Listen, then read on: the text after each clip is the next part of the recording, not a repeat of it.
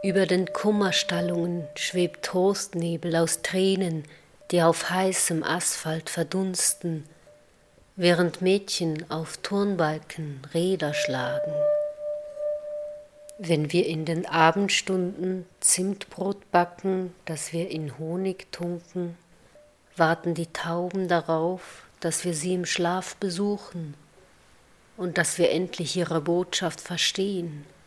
Sie fliegen hoch, während wir die Augen schließen.